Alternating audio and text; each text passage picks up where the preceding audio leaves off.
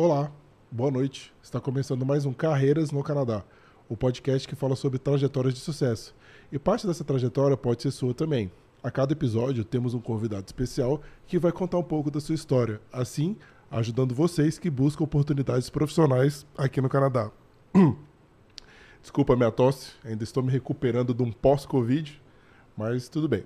Então hoje pra gente né, é uma noite muito especial, muito especial por vários motivos. Né? Primeiro que a gente vai finalizar o mês de junho, né, com análise de perspectiva de mercados, né, com a participação da Cibele, que já já vai se reapresentar para quem não conhece ela. E a gente está muito ansioso com isso. É um podcast mais curto, porém muito objetivo. E a gente está muito feliz de ter a Cibele aqui com a gente novamente. Não é não, Maurício? Isso aí, Rodrigo. Obrigado. Boa noite, pessoal. Lembrando todo mundo aí para se inscrever no nosso canal aí, dar o like aí pra gente aí, é, ativa o sininho e convida os amigos aí também para assistir o nosso canal. Tem bastante conteúdo bom para quem está procurando emprego aqui no Canadá, quem está pensando em migrar e entrar no mercado profissional aqui, né? E também no nosso Instagram, né? A gente já está quase chegando aos 5 mil seguidores aí.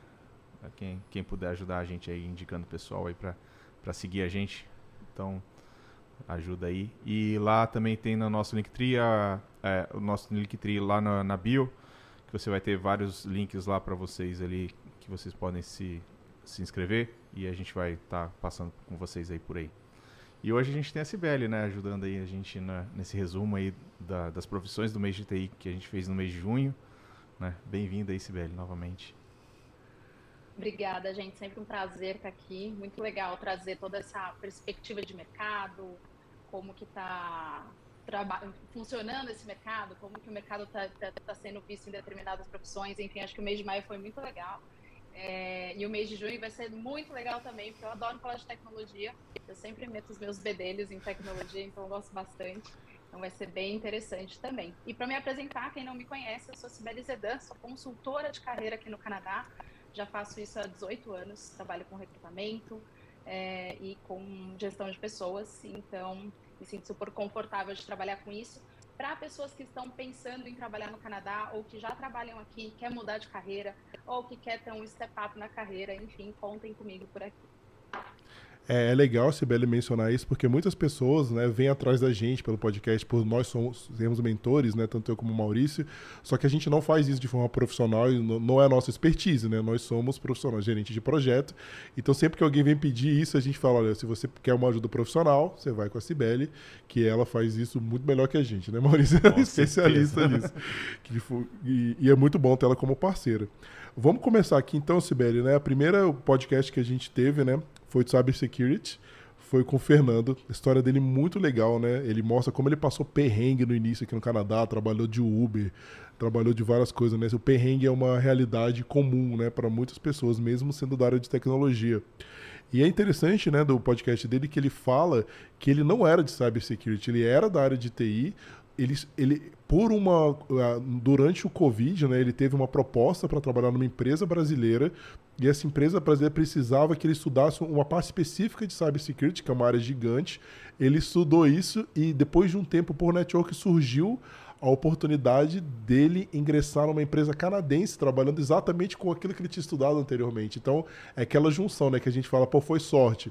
Foi sorte, mas ele estava preparado, né? Tem a, ele estava preparado na hora, na hora, certa, né, quando surgiu a oportunidade. Eu acho que o que me marcou dessa entrevista foi, eu lembro que ele falou que quando ele, o, o, recrutador estava conversando com ele, ele falou um determinado assunto que eles estavam já há um tempo procurando, o recrutador durante a entrevista fez tipo assim, agradeceu, Deus, obrigado por ter me enviado, que mostra uma, um, justamente o outro lado, né? As empresas elas estão atrás de profissionais qualificados e nem sempre elas conseguem encontrar.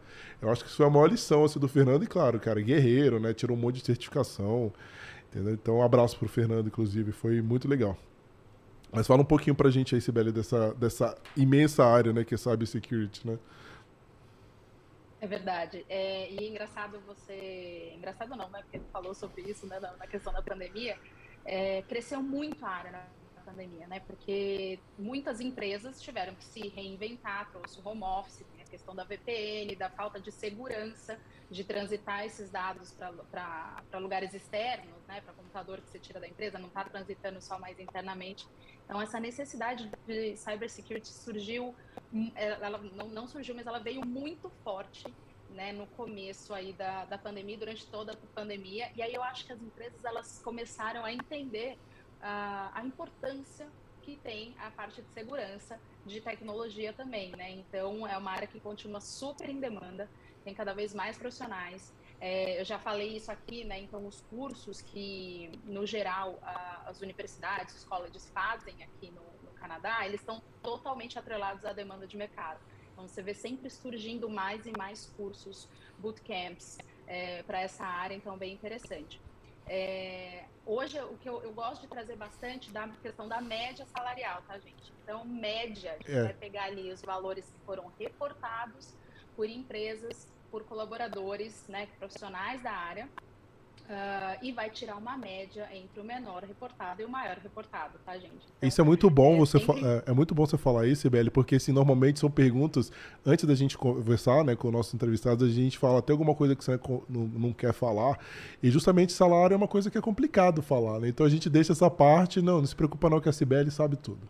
A Sibeli vai passar as informações é, para o pessoal. Eu gosto de falar que é média também, Rodrigo, porque algumas pessoas falam assim, eu trago sempre média salarial lá no meu Instagram, trabalhar no Canadá, quem ainda não segue, segue lá.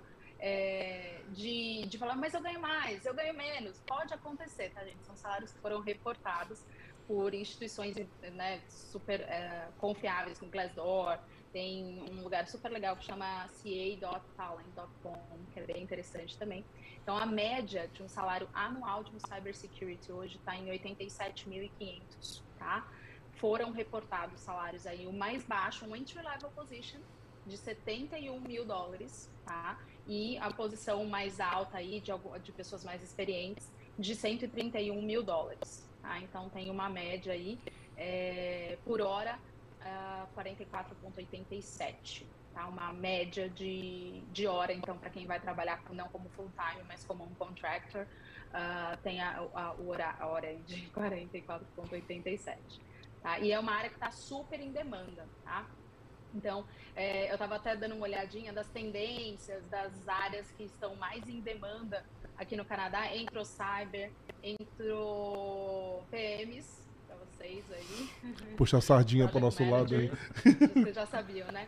Desenvolvedor, obviamente, que não sai da tendência é. nunca, né? Solutions Architect, então um monte de coisa que vocês trouxeram no podcast são ah, profissões mais em demandas por aqui que foram reportadas pela Randstad. Então achei bem interessante assim a gente falar sobre isso também. Ah, legal, não, show de bola. E, e, não, muito legal, Sibeli. Essas análises são muito, muito interessantes. É, só lembrando, né, assim, é, pra gente é uma coisa comum, mas para as pessoas que estão assistindo pela primeira vez ou não estão familiarizados, quando a Sibeli fala, são os salários anuais. Todos os salários, assim, normalmente são reportados de forma anual. Então, no Brasil é mensal, então tem essa diferença. Então faz umas continhas ali. Quando você começa, quando você vive aqui no Canadá, você se acostuma, né? Você sabe o que, é cada faixa. Mas para quem não está familiarizado, divide por 12 só para ter uma noção. E é isso. É, isso é bem importante comentar mesmo, Rodrigo. É, para quem é um full-time permanent employee, vai receber aqui por ano e quem é um contractor que funciona mais ou menos como um PJ vai receber por hora. Né? Esses contratos eles podem ter tempo determinado ou não, não necessariamente que seja um contrato por prazo determinado, uh, mas tem bastante profissionais, principalmente de tecnologia, que optam por fazer uh, o processo como contractor, porque pode ser melhor remunerado por hora, né? Então, bem legal você tocar nesse assunto aí para a gente trazer isso. Então, eu vou trazer a média anual, mas vou tentar trazer o valor hora também. Show, show de bola. Podemos ir pro próximo? Podemos. O, a segunda entrevista, né, que é justamente, acho que é a profissão que vai durante muitos anos demandar, assim, assim dominar é, a maior demanda do Canadá, que é justamente que a Cibele comentou sobre desenvolvedor. E o podcast do Aquiles, para mim, assim, foi um dos mais legais, eu acho que a gente já teve, porque é legal ver a, a, a também como ele foi resiliente guerreiro, e, e ele mostrou como ele, aos poucos, claro, como todo desenvolvedor, né? Teve que estudar muito, tirar várias certificações. E uma coisa que eu acho que é o grande diferencial do Aquiles, ele virou professor. E quando ele virou professor de .NET, né, quando você é professor, você fala, todo mundo sabe, né, que você acaba que você aprende muito. E a matéria está sempre fresca na cabeça dele. Então ele foi professor, continuou trabalhando, até o momento que ele surgiu a oportunidade para ele de já vir para o Canadá empregado. Isso é uma grande diferença, né? Acho que é o sonho, né, a Cibele, que com certeza deve ter várias histórias dessas de pessoas que querem já sair do Brasil empregado, ser o melhor dos mundos. Nem sempre é possível. Ele conseguiu isso, já com uma proposta de, de trabalho aqui no Canadá e ele já, é, e em pouco tempo também, ó, acho que um ano e meio, ele já conseguiu uma posição de, de liderança, né? Ele não é mais só o desenvolvedor, né? Ele é o, é o líder dos do desenvolvedores lá. Então ele falou que foi uma mudança para ele diferente, né? Que é, que é mais gestão de pessoas, entender os potencial, o potencial de cada um, tem uns skills diferentes que o desenvolvedor, que é um trabalho muito sozinho, né? Então foi bem legal. Eu acho que o pessoal que quiser assista, ele dá várias dicas de como ele conseguiu essa posição do Brasil ainda, qual foi a empresa que ajudou ele. Ele também ajuda como, monitor, como mentor, também de forma voluntária. É só o pessoal contactar ele, o Aquiles Frois, ele é sensacional. Foi um bate-papo muito legal, a gente gostou bastante de fazer. Então, Sibeli, fala pra gente um pouquinho aí sobre essa profissão. Legal. É, e, é, e, é legal a gente falar sobre isso também, né, da possibilidade de conseguir uma job offer de fora do Canadá. Para quem é de tecnologia, da área de tecnologia, isso pode ser mais facilitado. Né? Tem processos de imigração aqui, a gente sabe, eu não sou consultora de imigração, não vou entrar em detalhe nenhum, até porque não, não é minha área e eu não quero entrar em detalhes de, de imigração, mas tem processos de imigração que facilita é, a entrada de profissionais de tecnologia aqui no Canadá. Né? Então, por exemplo, tem o Global Talent Stream, que vocês podem ver com um consultor regulamentado, se seria um bom caso para vocês. É, tem o próprio Vicitec, né? As províncias do Atlântico emitem muita LMIA para profissionais de tecnologia. Então, tem essa demanda na área de tech e o Canadá ele facilita essa contratação desses profissionais. Então, isso é bem interessante, é possível de acontecer, já aconteceu com clientes meus, é, e acontece muito mesmo das pessoas estarem se programando, ela, quando elas já estão preparadas para o mercado, de chegar aqui e já ter essa possibilidade de ter um, um, emprego muito mais rápido, né? É, e outra coisa interessante que você comentou é a senioridade, né? Eu estava falando isso hoje numa, numa consulta com uma cliente minha hoje cedo, é, que como funciona o processo? É tem júnior, pleno, sênior, quanto tempo, né? Então, no geral, de um entry level vai entre um, um e três anos, né? Três e cinco anos é um nível profissional, a partir de cinco anos, cinco, oito, é, e aí por aí vai já tem um nível sênior, né? E quando a gente fala de tecnologia, essa senioridade ela vem muito mais rápido, né? Então tem pessoas que estão ali três anos trabalhando numa posição e já se tornam um nível sênior já tem uma senioridade muito maior, porque as tecnologias elas são mais rápidas, né, gente? Fazer uma. Isso é uma, uma coisa que me perguntam muito também, que eu quero compartilhar com vocês. Se, velho, eu faço um curso, uma pós-graduação ou tiro uma certificação, né? Como, obviamente, vai depender da sua área, é, mas como o mercado ele é muito rápido né, na área de tecnologia, às vezes fazer um curso lá de quatro anos talvez não seja o melhor caminho, para, por exemplo, para desenvolvimento, para outras áreas de tech sim. É, então isso é importante também, entender do mercado na sua área e saber que tipo de uh, background educacional seria interessante para vocês terem, né? É, então bem, bem legal assim essa é. Essa visão diferente que traz a tecnologia também, né? É, o que a gente fala da nossa área, assim, pegando o gancho aqui pra gente, as pessoas às vezes querem virar gerente de projeto, mas como que você vira gerente de projeto, uma certificação? O que a gente normalmente indica, fala, tira o CAPM, que é uma certificação do outro PMI também, ela não tem as exigências de horas de trabalho de senioridade, é uma certificação de, de entry level, e depois com ela, de repente, você consegue um trabalho de project coordinator ou, ou outros projetos, analista de projetos, alguma coisa assim que seria o caminho de entrada e depois com os anos de experiência, depois de 3, 4 anos, sim aplicar para o PMP. É uma das dicas que a gente dá para o pessoal, além de, obviamente, assim, que falei, depende da, da disponibilidade de cada um, também o college seria uma opção também. É, o college pode trazer várias vantagens, né? Assim, de networking, de trazer embasamento, de é, te inserir mais facilmente no mercado. Mas, enfim, eu acho que tem que entender mesmo o que, que, o, que, que o seu mercado está pedindo, né? É, e tem a certificação de Scrum também, né? Que está ah, sendo sim. super bem aceita.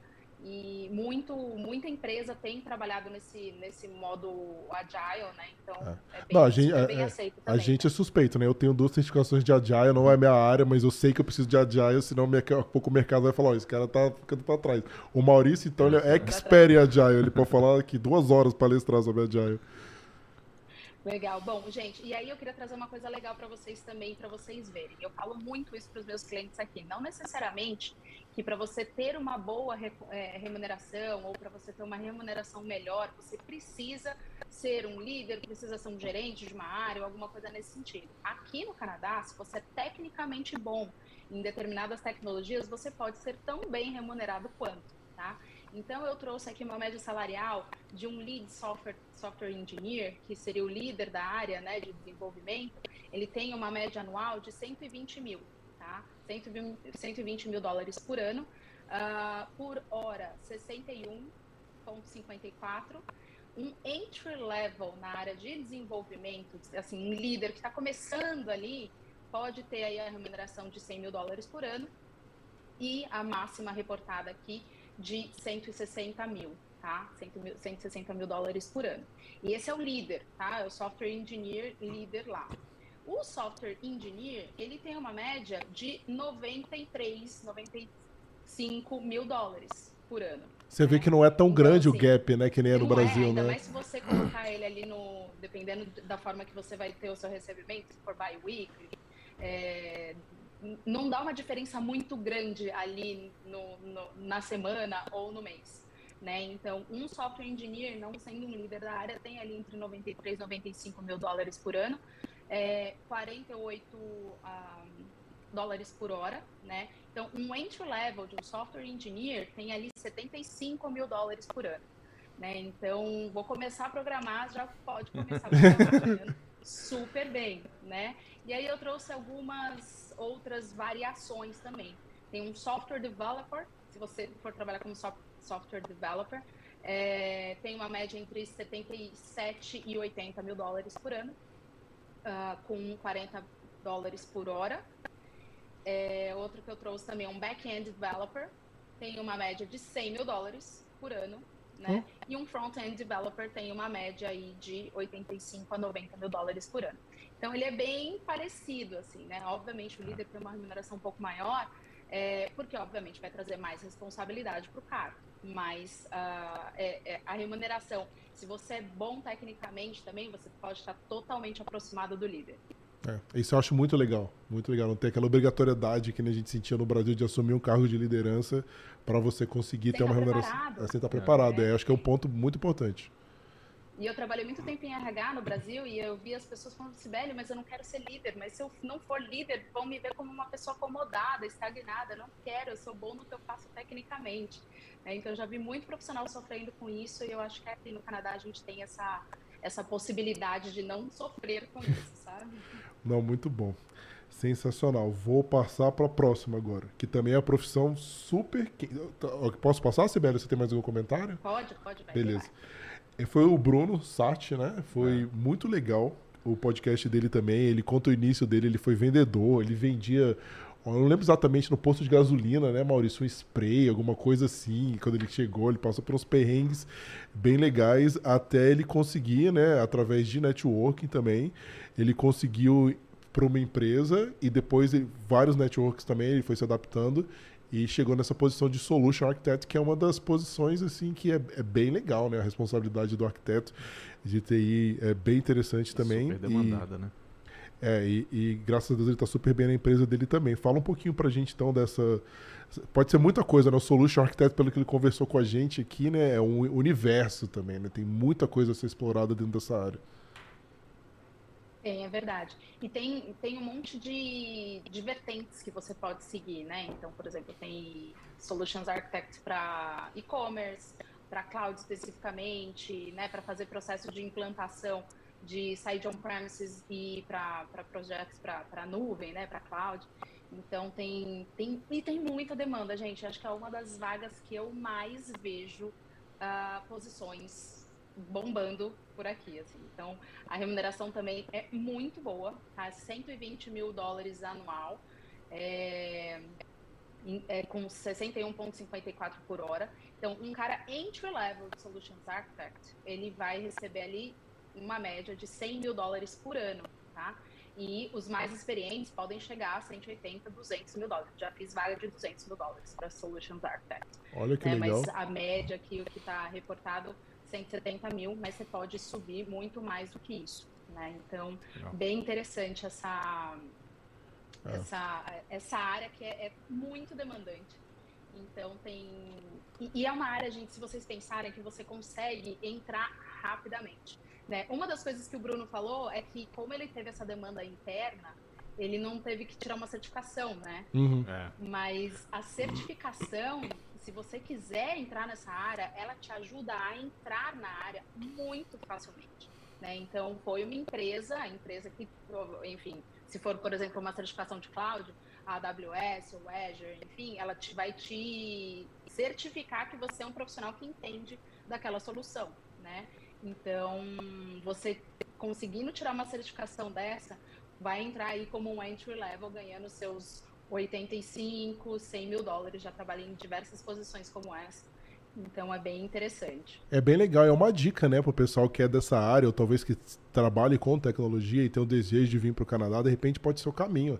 Então a gente recomenda, vão lá, assistam o episódio do Bruno, entre em contato com ele, ele colocou à disposição também, se quiserem esclarecer, tirar algumas dúvidas e um pouco mais específico, né, no, no, dentro da, da área. Então é bem legal. É uma área bem promissora mesmo, hein? Bem interessante. Vamos. Bem interessante. A gente esqueceu de falar das regiões, né? Eu ia falar. Fica à vontade, não. Você quer, você quer falar agora? Falando das regiões. Posso voltar um pouquinho? Claro, claro, fica à vontade. Cybersecurity, o salário mais é, alto reportado foi em British Columbia, seguido de Nova Scotia, oh. Quebec, Ontário ficou em quarto, Saskatchewan está na lista e Alberta. Então, nos top 6 aí entrou BC, Nova Scotia, Quebec, Ontário, Saskatchewan e Alberta. Mas olha que interessante, Cybersecurity, né? É interessante porque o Fernando, tá, porque eu falei, Cybersecurity é o universo, né? Ele justamente, é. ele, ele, ele foi para BC e ele veio para cá porque na posição dele as vagas estavam aqui, mas assim, é que nem a gente falou, né? Cybersecurity é o universo, né? Então pode ser para algumas posições BC, pode ser melhor e para outras posições não tanto, né? É, às vezes aqui acumula mais volume de vaga. Tá? Não hum. significa que você vai ter a melhor é. remuneração é. ou vai ter é, mais garantia, digamos. Né? Eu acho que até dependendo da sua estratégia de busca de trabalho, é muito mais interessante você buscar não necessariamente onde tem todo o volume de vaga que está todo mundo buscando no mesmo lugar, né? Então, é, aqui pode ter mais volume, mas enfim, o, maior, o salário maior reportado foi em British Columbia. E aí uhum. o de Lead Software Engineer, o salário maior reportado foi em Ontário, é, seguido de Alberta. E aí, deixa eu ver todos os que a gente pegou, vou passar, tá? Os outros. E aí, aqui o de Solutions Architect, uh, o top 6 aqui também, tá? Alberta, Ontário, British Columbia, top 5, Quebec e Saskatchewan. Saskatchewan aí, gente, tá entrando em tudo quanto é coisa aqui, viu? Eu falo para os meus clientes, gente, vão procurar vaga em Saskatchewan, ninguém tá querendo ir para lá. Lá tem um monte de posição precisando de você. Tem várias empresas que... de TI indo para lá, né? Abrindo e lá. E a Alberta né? também tá tendo investimento muito, muito grande em tecnologia também. Bem, é bem interessante ver essa, essa retomada de Alberta. Assim, né? ah. Quando eu cheguei aqui, a Alberta estava super é, estagnada. Assim. Então, agora é muito legal ver retomando e as, todas as províncias é, meio que, que colocando uh, mais vantagens para trabalhadores para que vem para minha província, vem para minha província. Eu acho que é bem interessante isso. É, não, é bem legal ver essa retomada. E é legal também, assim, muitas pessoas ficam, sempre pensam, né, ah, Toronto, Vancouver, o Canadá é maior que isso, né, tem várias oportunidades que podem ser melhor exploradas. Eu acho uma das funções que a gente tem aqui e uma das coisas que a gente está fazendo também agora, né, com essa possibilidade de fazer algumas entrevistas remotas, não só presenciais, de chamar as pessoas das outras províncias, né. Então, isso é muito legal, né, porque cada um dá uma, dá uma ideia diferente do que de uma visão diferente, que a gente até pensou, né, o Maurício, a gente falou, a gente faz só presencial aqui, vai virar carreiras em Ontário, né, e a gente quer explorar o Canadá de uma forma a mostrar que existem várias possibilidades além de Ontário. Muito bom.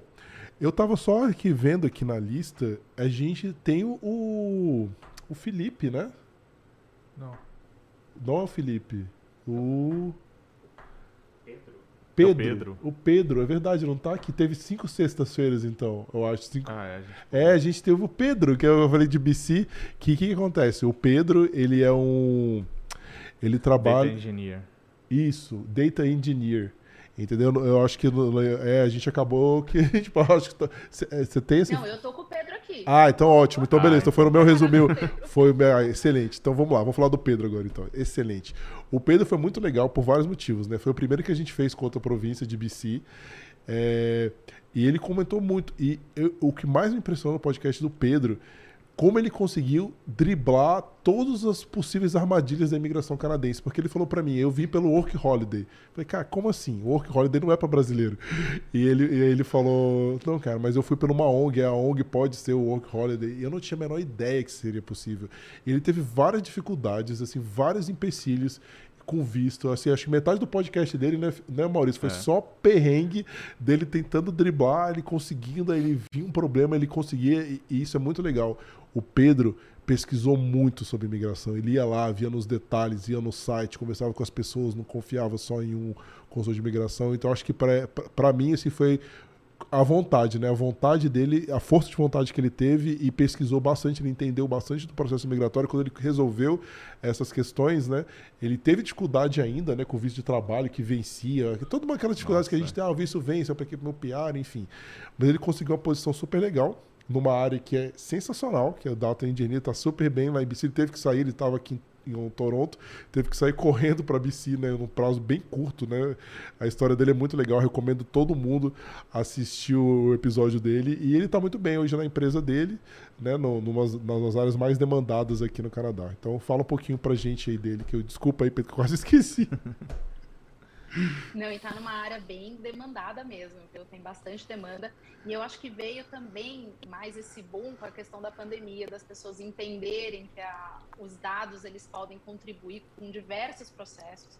É, obviamente que já tinha isso antes, né? Todo mundo já, já trabalhava com isso, mas hoje você fala em muitas, muitas, muitas opo- oportunidades na área de, de dados. E você sabe uma coisa que é interessante? As empresas, eu lido com vários empregadores, e os empregadores, eles ainda confundem o Data Analyst, o Data Engineer e o Data Scientist. Não sei se vocês também conseguem sentir isso. Sibeli, no de Data eu acho que não, mas eu lembro que o Fernando falou que a tradução da, da, da- vaga dele, literal, não era aqui no Canadá. Eu não lembro exatamente o que, que era. Ele falou no podcast dele. Eu não sei exatamente, sabe, se cria alguma coisa. Quando ele traduzia literalmente, não tinha nada a ver, porque a tradução remedia, é, é, refletia outros tipos de, de habilidades que não eram a dele. Que não era, não, não era relacionada com o que ele fazia. Então tem que ter esse cuidado também, né? Para você ter certeza que a job description e o nome estão alinhados com aquilo que você consegue e que você sabe fazer, que você está disposto a entregar, né? Exatamente, exatamente. Mas é a questão da, da, da falta de entendimento não é nem na questão da tradução. É que as empresas ainda elas não entendem se elas têm que contratar para a demanda delas uma, um cara de análise de dados, um engenheiro de dados ou um cientista de dados e qual é a diferença entre eles. né? Entendi, entendi. É, É uma profissão muito nova, que né? Quem é da área de dados pode falar muito melhor, mas se a gente for falar mais ou menos o básico aqui, o, o- o analista de dados ele vai justamente analisar esses dados, né, para ajudar as companhias a terem melhores decisões. Os engenheiros eles vão preparar esses dados, vai desenvolver, vai construir todo o, ques- questão de testes de dados, enfim, num, num modelo mais arquitetônico, né, engenha- em- de engenharia. E ah, o data scientist ele vai analisar e vai interpretar dados complexos como um todo, que já estão tá lá todo, todo trabalhado com questões estatísticas, Ah. enfim. Deve ter forecast, então isso né? tenho- é.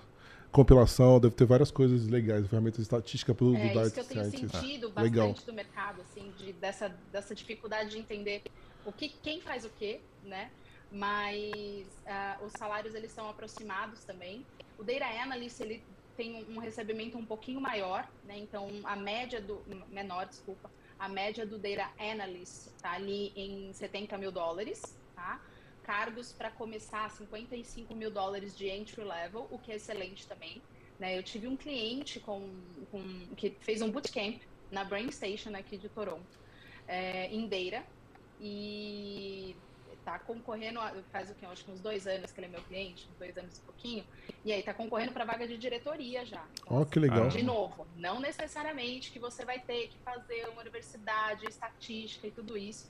É, dependendo da área que você quer atingir, você pode com certificações, com bootcamp, com cursos mais curtos e mais focados, é, chegar nesse objetivo que você quer, alcançar esse objetivo. Tá? É, você comentou uma coisa então... muito interessante, Sibeli, sobre o bootcamp. Eu conheci uma pessoa que ela era bancária no Brasil e ele fez um bootcamp e ele virou desenvolvedor. Claro, não foi só em um bootcamp, né? ele teve que estudar, fazer muita coisa, mas ele conseguiu dar um boost né, no bootcamp, ele estudou bastante, tirou as certificações e hoje ele é desenvolvedor. Ele teve, fez uma transição de carreira pelo é, bootcamp, né? O bootcamp, eles são cursos mais curtos, mas eles são super bem estruturados, então eles vão te dar essa base do que, que você tem que estudar, né? Obviamente que eles vão te mostrar partes desses estudos, vocês vão ter que fazer os labs e tudo isso, né? Se for para a área de, de tecnologia, mas é, ele já te dá uma estrutura do que você tem que estudar. Vai, você vai ter que se dedicar de outras formas, né? Vai ter que estudar em paralelo algumas outras tecnologias, com certeza. Mas são cursos, gente, que tem de duração de 12 semanas, 18 semanas, 24 semanas, vai depender um pouco. É, e você fazer essa transição, se for o seu interesse, é super interessante, né? Então, por exemplo, um data engineer, ele tem uma média anual de 110 mil dólares, né? Começando com 85 mil dólares com entry level, né? Então, 56, 57 é, dólares a hora. Né? Então, é bem interessante de, de, você pensar que daqui 24 semanas, né, você pode estar é, tá começando uma nova carreira, começando alguma coisa que você que vai fazer diferença, que vai ter um recebimento legal e numa área que está super em demanda né? E as pessoas têm usado muito dados não só para tecnologia, mas para diversas atuações, gente. O dados vai ser usado em finanças, vai ser usado em marketing, vai ser usado em vendas, né? Vai ser totalmente ligado com business intelligence, com a inteligência do negócio. Né? Então, eu acho que isso é bem, bem interessante para pensar também que pode ser uma carreira super legal. Eu lembro disso até durante o meu MBA, né? Falando que quando começaram esse negócio de Big Data, várias informações, os supermercados descobriram que o melhor posicionamento das fraldas era perto da cerveja, né? Porque os pais iam lá e, e, compravam né, a fralda e, oh, uma cerveja também. Então, algumas coisas, assim, quando você faz a correlação estatística dos dados, você descobre coisas muito interessantes, entendeu? Que você não está esperando. Então, é fantástico. É muito legal. E é bom saber, né, que tem essas perspectivas boas aqui no Canadá. E Pessoal, quem quiser, tiver interesse na área, assista o, o podcast do, do Pedro, foi muito legal. Bem, para tudo, eu acho que questões migratórias também, para como ele fez e, e, da área dele também. Ele explica bastante também como que é a parte de o que, que ele faz, exatamente como que é o dia a dia dele. Então, bem legal. Posso avançar para a próxima, Sibeli? Você tem mais algum comentário? Bora. Vamos lá.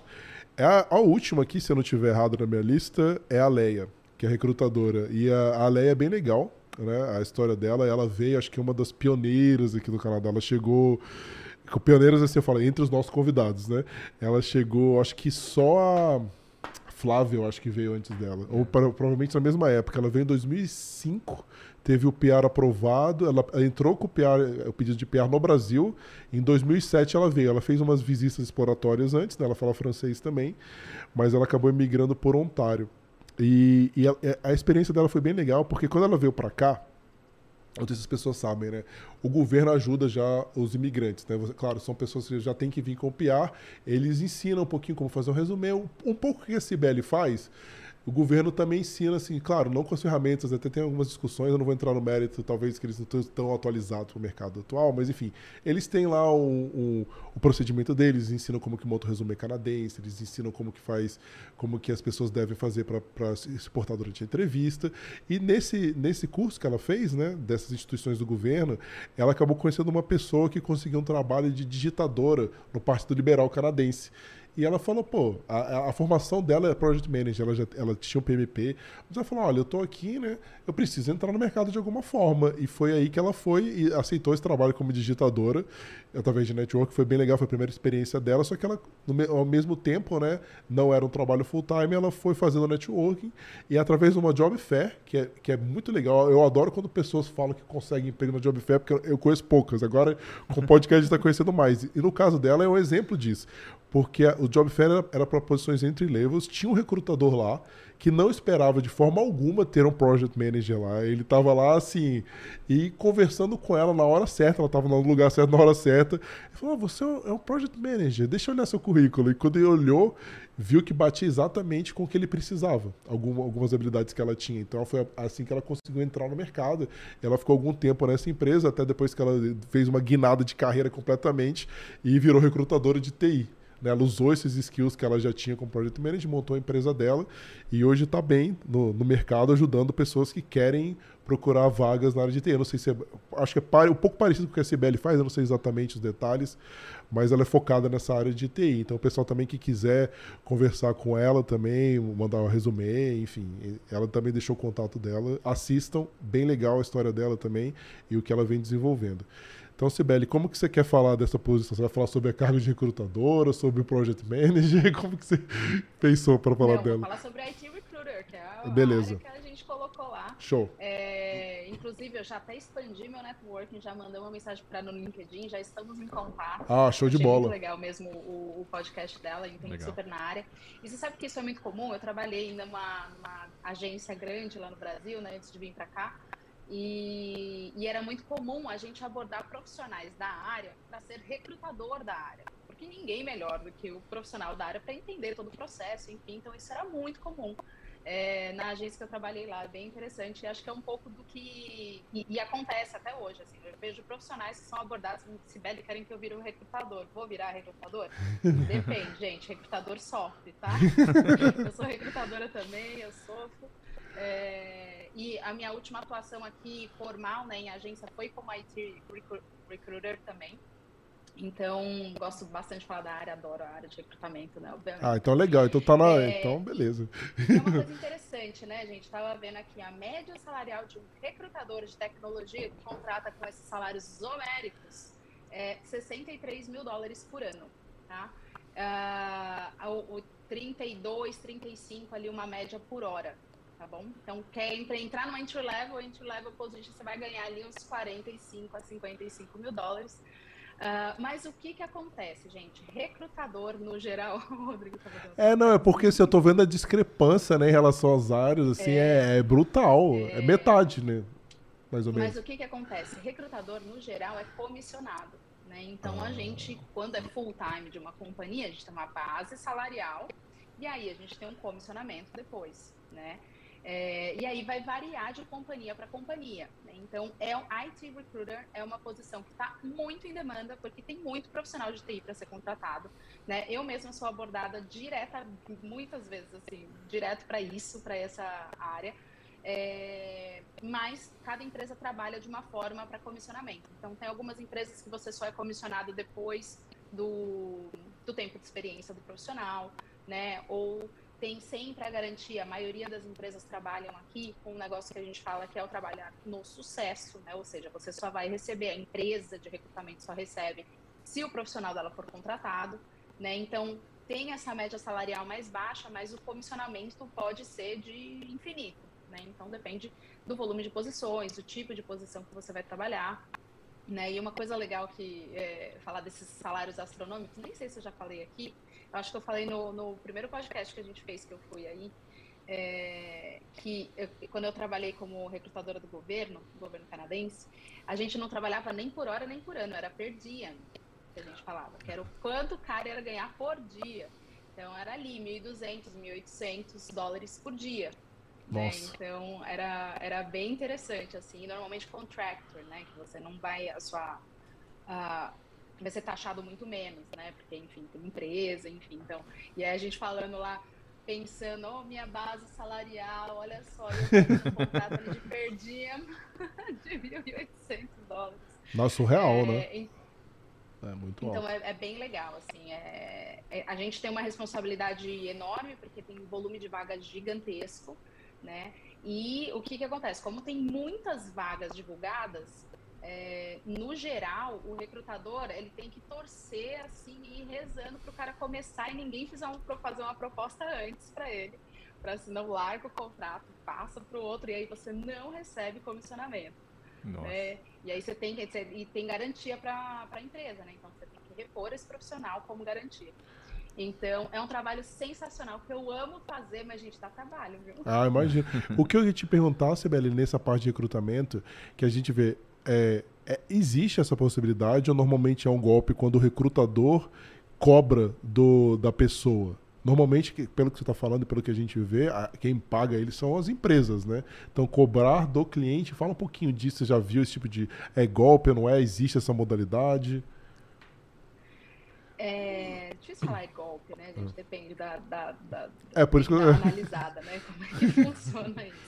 Mas o que, que acontece? Foi até com uma coisa que, que, que perguntaram lá no podcast da Leia, né? Qual a diferença de um headhunter qual a diferença de um job hunter, né? Então, assim, gente, tradução literal, um headhunter vai caçar cabeça, ele vai pegar o talento, buscar aquele profissional para recolocar esse profissional numa, na empresa que contratou esse profissional, tá? Então, é, eu, por exemplo, eu tenho duas funções totalmente separadas. Eu sou recrutadora, headhunter, então empresas me contratam, contratam a minha empresa para fazer processo seletivo para eles. É, mas boa parte do meu trabalho hoje, porque eu já cansei de sofrer assim, como recrutadora, é trabalhar no, na assessoria do profissional. Tá? Então, o que, que acontece? Tem muita gente que fala comigo e fala, Sibeli, eu entrei em contato com o Headhunter e ele não tá nem aí para mim, ele não me dá a atenção necessária. Por quê, gente? Um recrutador, um Headhunter, ele vai trabalhar com a empresa, com a demanda que eles têm, que aquela empresa que contratou ele tem. Se ele não tem nenhuma vaga no seu perfil agora para trabalhar, dificilmente ele vai te dar toda a atenção do mundo, né? Então, entender que recrutador, headhunter, aqui a gente nem usa muito o termo headhunter, né? É, no Canadá, é muito mais recrutador. É, verdade. É, no Brasil acho que é mais chique, né? É. Eu, eu era headhunter lá no Brasil. Mas, é, então assim, o recrutador, ele vai ter um contrato com uma empresa para recolocar profissionais naquela companhia, tá? Uma ou várias. Tá? E às vezes o, tem a.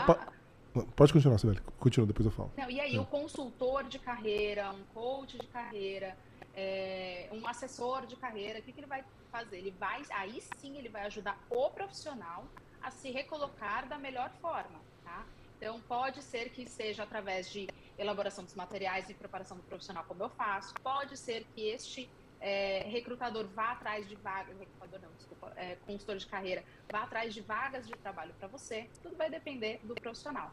Mas é muito importante você entender do profissional que você quiser contratar, quem que ele está assessorando. Se ele vai assessorar você na sua busca ou se ele vai assessorar companhias na busca dele, tá? Porque se for, se o, o trabalho dele como recrutador for assessorar as companhias, ele vai pegar seu resume e falar, legal, obrigada, estou com seu nome aqui, se tiver alguma vaga, eu te aviso.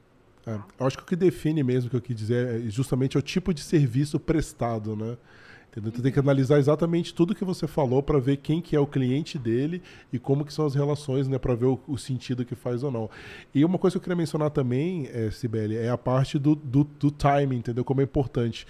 Eu vou te dar um exemplo. Antes mesmo de eu viajar, né, eu, eu, eu passei um, uma semana na França, eu vi um recrutador atrás de mim. Ele me mandou várias mensagens pelo celular. Eu estava em reunião, não aceitei. Ele me mandou vários e-mails e me ligou. E eu falei para ele, ó, não quero posição contrato. Ah, não, é, não é contrato. O que, que você quer?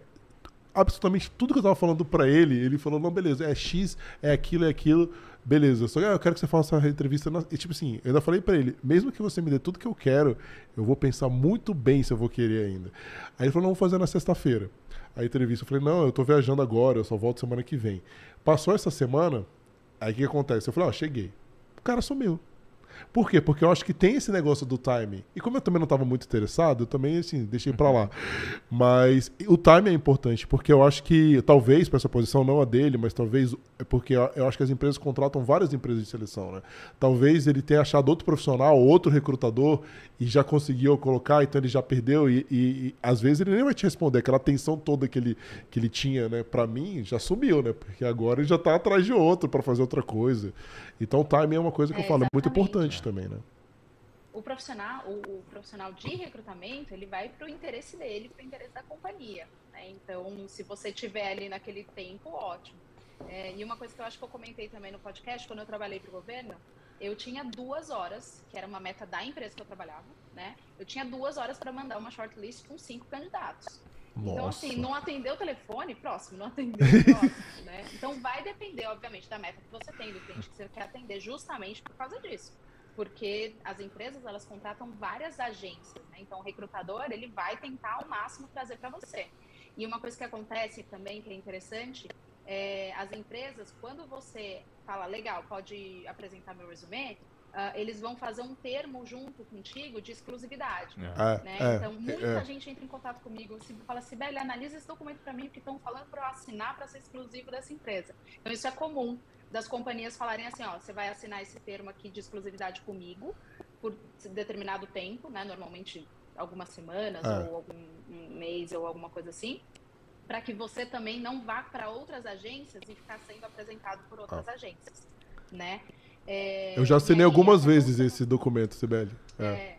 É, é, super comum, é. porque é. a forma que a empresa vai se garantir de cobrar daquela empresa, que falar, olha, esse profissional era meu, então você contratou, pague o aluguel. Tem vezes que chega, é. chega a mesma vaga por três recrutadores diferentes assim, na mesma hora, assim, de, de, às vezes da mesma empresa. E ao mesmo tempo, Às vezes até da mesma empresa, assim, da mesma empresa vem dois recrutadores Isso, diferentes, da mesma um outro de uma terceira e...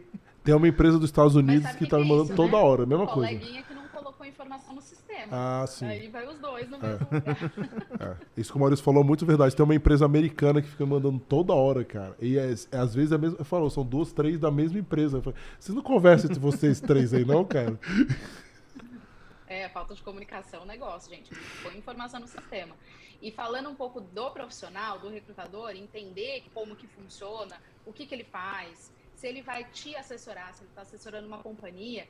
Gente, eu falo muito isso também. Você quer contratar um consultor que vai te ajudar profissionalmente? Entenda a história dessa pessoa. Não é porque ele teve um caso que vai ser vai servir para você. É, eu, eu, falo assim, eu não contrataria um consultor financeiro que está afundado em dívidas. É. Né? Então, assim, entenda também quem é o seu consultor profissional, Entenda quem é o seu consultor de finanças, entenda quem vai te ajudar, que tem que estar, tá, teoricamente, ali melhor que você, né? É. Para te dar alguma assessoria. eu tenho uns comentários sobre isso, depois eu te falo em off aqui. É, que tem pessoas que oferecem alguns serviços pra gente e assim, cara, mostra resultado primeiro, né? Entendeu? Que não, não faz Mas sentido. É, exatamente. Não adianta você falar, poxa, não, para mim deu certo. Então, pra, tudo bem, gente, mas assim, tem uma infinidade, uma imensidão né, de, de mercado que é diferente. Né? Hum. Então, todo dia a gente aprende, porque todo dia a gente está em contato com o mercado. Mas isso é importante também, gente. Qualquer área que você quiser, até na, na contratação de um mentor, né, mesmo que seja um, é, qualquer. Seja voluntário, seja remunerado, o que seja, tem que ser uma pessoa que possa contribuir para cima, né, com a sua carreira ou com a sua, é. e, isso, sua formação. Isso que você falou, Sibeli, é muito importante, que, por exemplo, quando as pessoas vêm para a gente, né, por causa do podcast, por causa da nossa experiência de mentor, falam, ah, não, eu quero contratar vocês. Eu falei, cara, eu não sou cara, recrutador profissional, eu não, não me sinto à vontade de cobrar por um serviço que eu aprendi, eu entendo um pouco, mas não, não é a minha praia, entendeu? Então vai atrás de pessoas que são tá profissionais. Tá sofrer, né, é, assim, na verdade não é nem isso. Eu fico, eu fico receoso de não conseguir prestar um serviço com qualidade e entregar aquilo que a pessoa espera de mim. Então, por exemplo, até a gente conversou recentemente, viu uma pessoa atrás, pelo podcast, eu acredito, queria que eu preparasse ela para entrevista. Assim, eu falei, eu posso te dar dicas, assim, fazer um coffee chat, mas te preparar para uma entrevista, se você quer fazer de forma remunerada, eu prefiro que você vá a Cibele, que ela é especialista nisso. Então, ela vai te ajudar muito mais que eu, ela entende muito mais disso que eu. e é o tipo de coisa que a gente fala, pessoal. Então, se vocês quiserem entender sobre o mercado, tô dúvidas, resumê, networking, dicas de entrevista, enfim, tudo que você possa imaginar relacionado a isso. Nós somos mentores voluntários né, em maioria dos nossos programas, mas se vocês quiserem contratar... Muito um bons, pro... inclusive. Muito obrigado. se vocês quiserem contratar os profissionais mesmo, o profissional fale com a Cibele, ela vai conseguir ajudar vocês assim, de forma espetacular. Tem milhares de resultados aí, né, de posições, de anos de experiência de trabalho, entende muito, não só de Ontário, né, como outras províncias, como ela já mostrou. Então, e aí pra gente é muito legal ter ela, a gente se diverte, assim, todo fechamento, não é fechamento, né? Agora, análise de mercado do mês de, dos meses, e assim, ela traz muita informação bem legal. Às vezes a gente bota ela numa fogueira também com algumas profissões, assim, que não são tão comuns, né?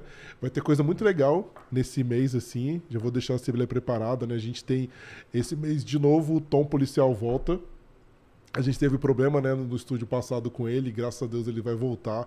E é uma profissão muito cheia de curiosidades, né? As médias salários. Inclusive, ele foi o único que falou sobre salário, né, Maurício? De é. todos que a gente conversou, ele abriu, falou qualquer. É porque é público, né? ah, verdade. É público, a gente pode acessar. Mas, gente, é isso. Eu acho que a gente tem que dividir com, com os colegas, principalmente os colegas de área, sobre as nossas remunerações também. Eu acho que isso é muito, muito coisa de brasileira, tipo, nossa, não vou contar para ninguém. Mas às vezes é legal, você fala, poxa, tá ganhando mais. Falei com três pessoas da minha área, as três pessoas estão ganhando mais que eu. Não, peraí, tem alguma coisa errada. É, né? É, é, então, obviamente, que você pode fazer uma pesquisa de mercado, você pode avaliar, mas você tá ali do lado, isso pode fazer parte do seu networking também. É. Eu acho, acho bem interessante. Muito bom. Te agradecer mais uma vez, Sibeli, deixar o um momento final aqui para você, né? O pessoal já ah, opa, tem pergunta? Ok, vamos lá então. Vamos, vou fazer as perguntas para você, Sibeli. Vamos lá. Vai lá, Salmo. A gente fala demais, né?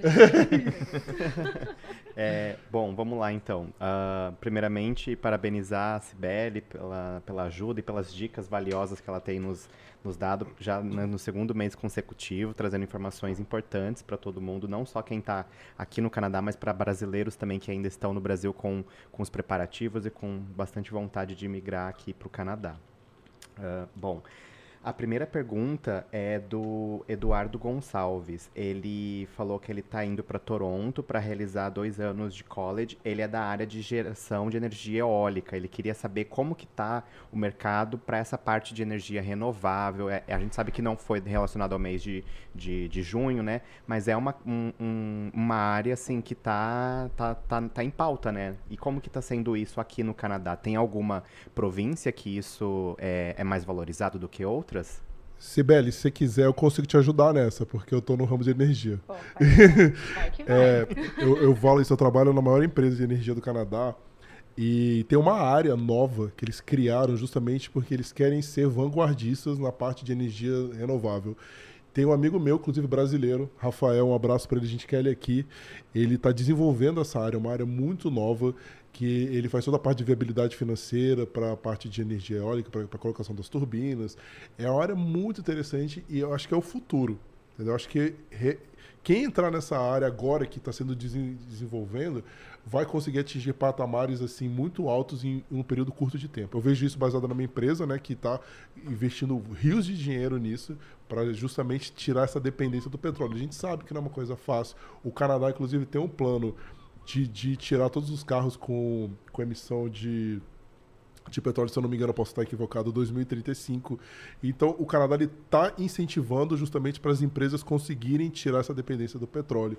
Então, eu acredito né, que as pessoas que, que queiram trabalhar nessa área terão sucesso assim em curto, um prazo curto de tempo, eu acredito. Mas Sibeli pode complementar, à vontade. É, eu ia falar justamente essa questão do, do envolvimento do Canadá com essa essa questão de fazer essa transição dos carros, né? Então, energia renovável aqui é, é, o Canadá se preocupa com isso, né? Então, assim, tem pesquisa, tem investimento, né? É uma coisa que o Canadá investe, então tem área, sim, tem demanda. É, não sei se vocês já andaram assim de ir para mais pro leste. É, tem muita, muita é, ventiladorzinho. É, você só vê turbina eólica. É, eles chamam de Aqueles... sítio, sítios eólicos. Isso, muito obrigada. sítios eólicos enormes, né? Assim, gente, de você ver muito assim. Então é bem interessante e é uma, é uma área que o Canadá gosta, né? Assim, de, de desenvolver pesquisa e está se preocupando cada vez mais por isso, com isso. É, a gente vai chamar o Rafael aqui ele vai falar bastante sobre isso. Eu quero muito ele aqui, porque ele, ele trabalha assim muito, como é a área que ele está desenvolvendo. E se eu não me engano, ele é um analista, em cima dele já tem um diretor, né? Porque a área é nova. Então ele trabalha muito, muitas horas. E eu não consegui ainda, mas ele virá aqui e vai ser um podcast muito legal. A gente está doido para conversar com ele. Bacana. Uh, a próxima pergunta é do Jonathan Henrique. É uma pergunta dele também que eu acredito que surgiu em vários, em vários podcasts agora do mês de, de junho da área de TI como que é essa questão né, para as pessoas que fazem cursos técnicos na área de tecnologia, não fazem uma graduação no Brasil. Como que é isso aqui no Canadá? Como isso é visto? Isso é ok para quem quer trabalhar na área de tecnologia? A parte prática é mais importante do que ter uma graduação numa universidade? É, se eu for responder de forma geral, sim, tá, gente? A maior, a maior parte dos empregadores que eu tenho contato com todo o mercado, enfim, é, tem experiência, né? Tem, tem alguma certificação, alguma coisa nesse sentido, mas depende, né? A tecnologia tem uma, uma um vasto leque de possibilidades. Mas para profissões mais técnicas, por exemplo, desenvolvimento, a própria questão de dados, a trabalhar com, por exemplo, cloud, enfim, muitas vezes uma, uma formação mais rápida ela vai ser bem efetiva ou tão efetiva quanto uma formação é, que seja mais estruturada de universidade, enfim, tá? Então eu, eu acho que o, tal, o mesmo o bootcamp, uma certificação ou uma formação mais rápida, eu acho que ela vai suprir sim essa necessidade do empregador, mas lembrando que experiência de trabalho também é sempre importante, tá, gente? Então não tem experiência, vai criando um GitHub, vai criando o seu portfólio na área que você é, quer atuar ou atua, que isso vai trazer bastante ganhos também para você, para você poder mostrar para os empregadores as suas capacidades de, de desenvolver aí na sua área. É importante que você falou, CBL, porque se eu não me engano, acho que três pessoas falaram GitHub aqui, né? Foi o, é, o é. GitHub, é. É uma é. plataforma bem, bem, bem consolidada aí de compartilhamento de código, né? Usado muito na área de TI. É, e no geral, você quando, quando você faz uma formação, mesmo que uma formação curta, você vai fazendo os labs, vão cria, vai criando os códigos, vai transformando tudo ali, falando, olha, eu já fiz isso, já fiz aquilo, né? Você pode compartilhar isso para que as pessoas vejam, como um portfólio mesmo. Então, profissional de tecnologia eu sempre falo, né? Obviamente vai depender, tá, gente? Mas, por exemplo, de desenvolvimento, enfim, é legal ter um, ter um GitHub. É, eu posso complementar também um pouco, assim, se, se você tá, tá vindo mais para uma área mais iniciante ali, ou então mais bem mais técnica, né? Sim, não, você não tem a necessidade de ter uma, uma graduação, né? Um bachelor, né? Degree ali e tal. Mas aí acho que se você está indo buscar já uma posição já mais gerencial, um pouco, um pouco mais alta assim, então é, geralmente nos cargos eles pedem pelo menos o bachelor, né? Para você ter ali. É, Pode, tem, tem muitas vagas que, que vão pedir, e, mas no geral também, assim, olha, eu tenho uma formação de um tecnólogo, mas tenho vários anos de experiência. É, muitas vezes o empregador ele vai prezar mais experiência. É, e, e, eu acho que vocês também já, já repararam isso aqui, gente. Mesmo quando você quer um cargo de liderança, a importância de você saber o técnico ali Sim. é muito maior do que se você ter só uma visão de liderança, que é mais comum a gente ver, por exemplo, no Brasil, né? Então, aqui mesmo o líder ele tem que saber tecnicamente super bem da área também. Ok. E a última pergunta que a gente tem aqui é do Alessandro Cruz. Ele diz que está tentando vagas na área de TI aqui em Ontário e queria saber se existe a possibilidade de também uh, verificar isso na província de Alberta, né? A gente comenta muito da área de TI em Ontário e, e em BC, mas como que é isso também lá em Alberta? A gente sabe que tem aquela questão da, da, da, energia, do petróleo, lá é bem forte, né? Mas a parte de tecnologia também é, é importante lá. Tem algumas cidades grandes, né? Calgary é uma delas tem Calgary, Edmonton está recebendo muito investimento de empresas de tecnologia. Então, Alberta é um lugar que vale ver sim. É, e quem quiser achar volume de posição, gente, ah, onde tem mais volume da vaga tal, do meu cargo, enfim, eu sempre falo, vai no Google Jobs. Você vai entrar lá no Google normal, fazer uma pesquisa, coloca a sua área, Jobs in Canada ou Jobs em Alberta, Jobs em Ontário, é, que você consegue ter uma ideia de, de volume de vagas sabe? Isso é bem, bem legal, assim, uma dica que eu gosto muito de dar para você entender, ah, eu tô vendo que Alberta tem mais vaga do que Calgary, ou do que BC, ou do que Ontário, né? Mas a Alberta está recebendo muito investimento de tecnologia, a ideia é que tem uma expansão tecnológica em Alberta muito grande, e a gente já consegue entender isso pelo volume de vaga que já está crescendo lá. Excelente, não, muito bom. Obrigado pro pessoal que mandou as perguntas. É, fiquem atentos também no. Amanhã a gente tem podcast, dá um recado pro pessoal. Amanhã com uma arquiteta. Bem legal também. Finalmente a gente conseguiu uma arquiteta também que gera uma demanda. Inclusive, um beijo para Michelle, uma das nossas top 3 aí do nosso do pessoal que acompanha a gente. A gente conseguiu. Vai ser bem legal. A gente vai voltar a ter o podcast presencial, né? Embora vários problemas que a gente teve aqui, não de tecnologia, mas de Covid, enfim, agora vai ter, vão voltar a, a, ter essa interação. Então a gente espera todo mundo amanhã. E, mas antes de finalizar, eu queria só deixar um espaço para a Cibele. Ela já mencionou como que o pessoal que está assistindo, que quiser contactar ela, ou contratar os serviços dela, ou enfim, acompanhar ela nas redes sociais, como que faz, Cibele? Gente, trabalhar no Canadá.ca é o site.